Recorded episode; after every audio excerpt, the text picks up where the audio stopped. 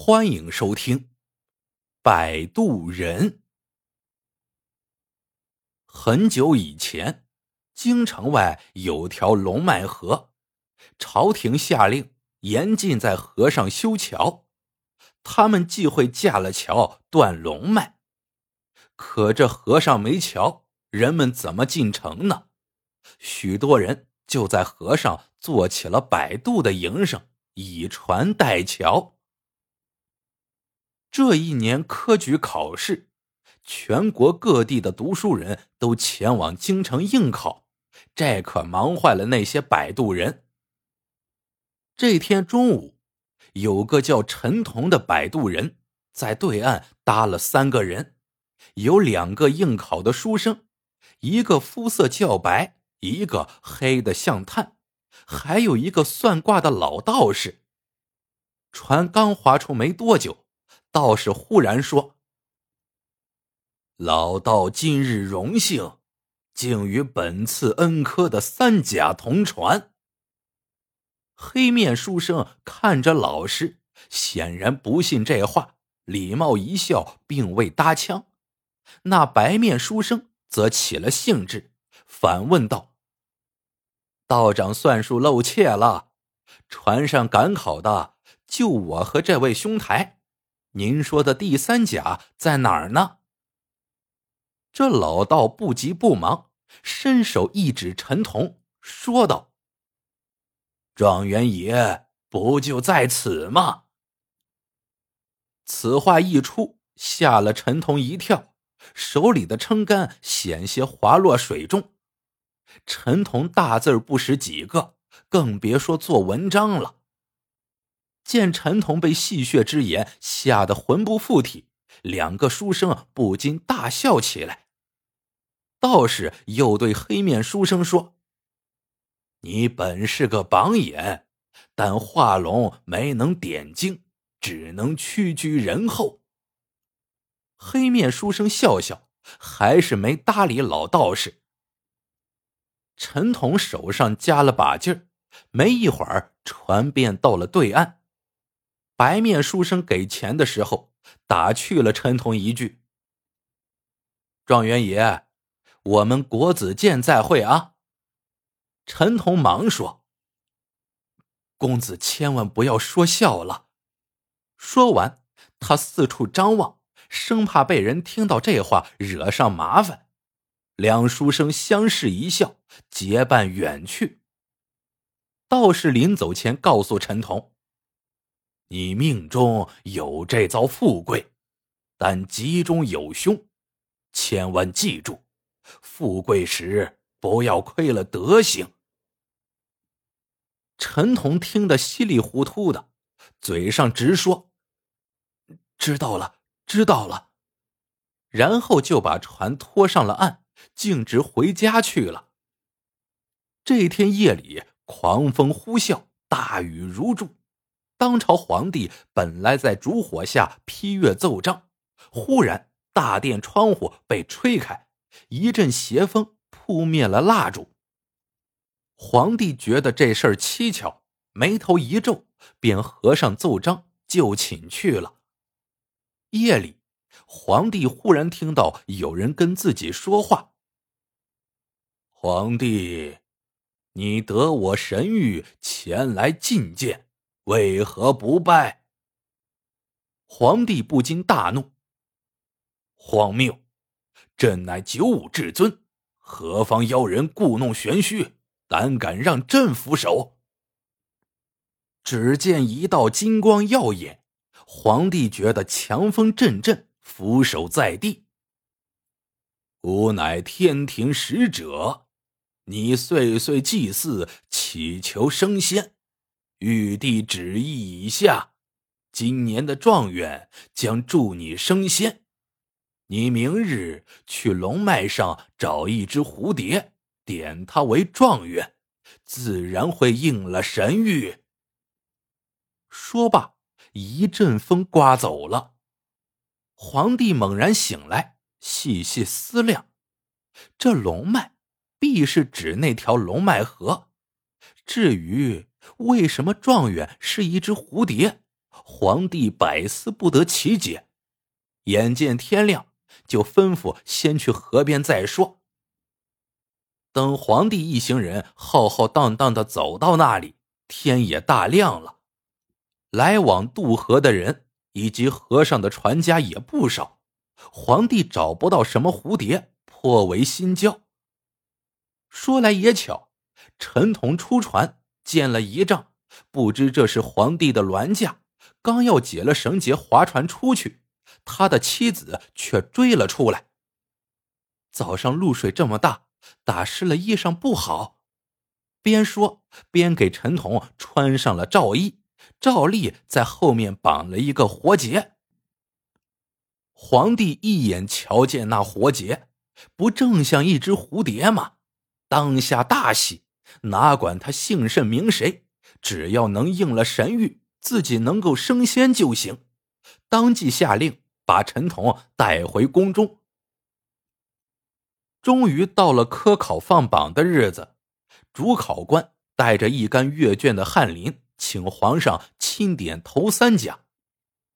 皇上，此文可谓经世文章的典范，臣等一致举荐此文为一甲状元。皇帝拿过考卷。一皱眉，说道：“文章虽好，但字实在差得很，降一级吧，点他为探花。”大臣面面相觑。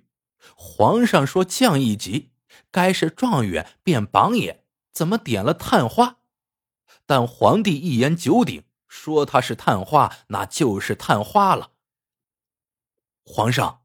这篇文章也不错，但格局有些小家子气，故而臣等原举荐他做个二甲的榜眼。既然皇上点了探花，那么这个学子做状元也未尝不可。主考大臣刚说完，皇帝看了一眼试卷，就下旨点了这个学子榜眼。众人惊愕之时，拟旨的太监。已将圣旨呈上。恩科一甲头名状元陈同，榜眼柳真清，探花梁衡。旨意一下，大臣们一头雾水。梁衡一个状元之才，屈居第三，这半路杀出来的陈同，到底何方神圣啊？就这样，陈同稀里糊涂的当了状元。老道士的话应验了，榜眼正是当日的白面书生柳真清，黑面书生则是探花梁衡。三人见面，唏嘘不已。梁衡的确是位治国能臣，不久便官至宰相；而柳真清惯会揣摩圣意，迎合圣心，深受皇帝宠爱，官至尚书令。至于陈同，他一直记得那道士说的话：不能德行有亏，否则富贵过后还有义凶。因此，皇帝给他的赏赐，他从来不敢受用，做了个挂名的司徒，一直谨言慎行。陈同的妻子那一个蝴蝶活结，帮助陈同富贵，如今妻凭富贵，成了司徒夫人。只是二人久无子嗣。这一天，皇帝让陈同陪驾狩猎，斩获猎物无数，一时心情大好，赐了两个宫女给陈同。陈同大惊，扑通跪倒在地，连连说道：“臣与那人感情甚好，纳妾恐怕……”没等陈同说完。皇帝打断了他的话：“无子嗣，有悖人伦纲常，更是孝道有亏。这岂是一朝公卿该做的事？”皇帝的一番话，给了陈同一个台阶，他当即叩谢皇恩。纳妾之事传到府里，妻子大闹一番，陈同火了。连连斥责妻子失仪，像个村妇。陈同之妻当夜以三尺白绫自悬于梁上。小妾进门没有多久，陈同丧妻之痛很快就被淡忘。开始，陈同怕妻子的死会应了老道士的话，他事事谨慎小心。日子久了，非但没出现凶险，皇恩却日益隆宠。渐渐的，老道的忠告被他淡忘。这个天上掉下来的司徒做的有滋有味起来。再说那柳真清，早与梁衡政见不合。这一年，边界蛮夷来犯，梁衡出任大将军。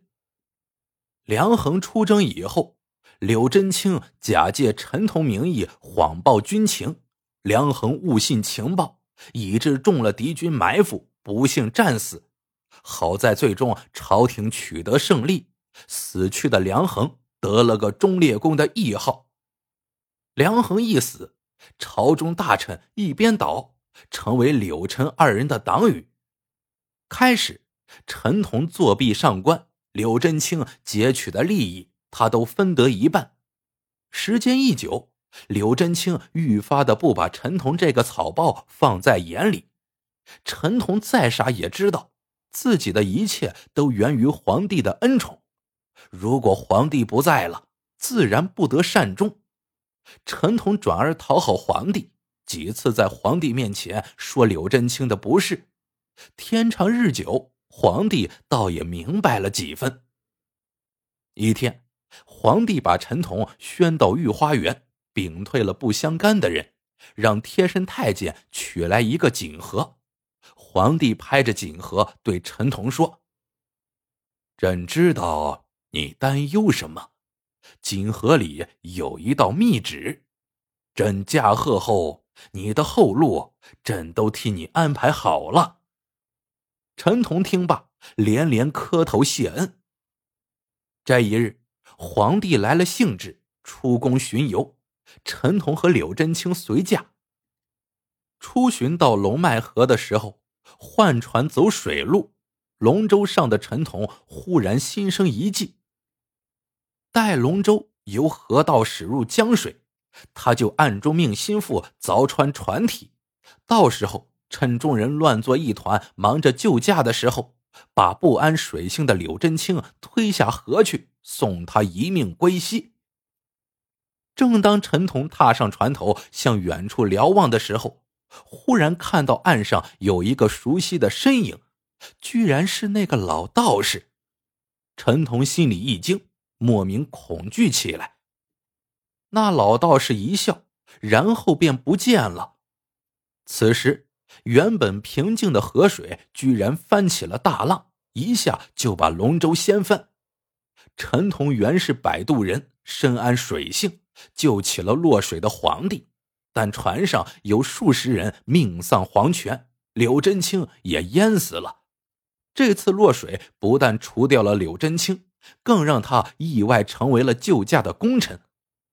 回来之后，皇帝的身体大不如前，没多久便病了。病中的皇帝除了见太医，就是见陈同。终于，久病的皇帝药食乏力，驾鹤西归。皇帝驾崩这晚，陈同做了个噩梦，梦见自己身处铡刀之下，耳边。响起老道士的声音：“老道夜已是玄机，一朝富贵抛贤妻，与狼构陷害同胞，九泉之下迎君到。”陈同猛然惊醒，吓得大汗淋漓，随即安慰自己。先皇早给自己安排了后路，怕什么？隔天，新皇帝登基，第一道命令便是杀了陈同。陈同沉着应对：“皇上，臣下就算有天大的罪过，您也不能违背先皇留下的遗诏。先皇早就留下了一个锦盒，盒内有一道密旨。”请首领太监当着满朝文武的面宣读旨意。新皇帝一听，脸色铁青，首领太监取出锦盒，拿出圣旨。陈同乃朕之肱骨，特委以殊荣，加封升天法王，随朕灵柩陪葬，与朕共赴仙境，再续君臣之缘。新皇帝转怒为喜，陈爱卿。父皇舍不得你，你快随他而去吧。不容陈同辩驳，新皇帝一挥手，拂袖而去。陈同万万没有想到，老皇帝所谓的安排竟然是这样。没过几日，新皇帝在先皇陵寝旁一个狭小的墓室内安排了陈同殉葬。陪伴他的。只有一块写着“升天法王”的铜牌。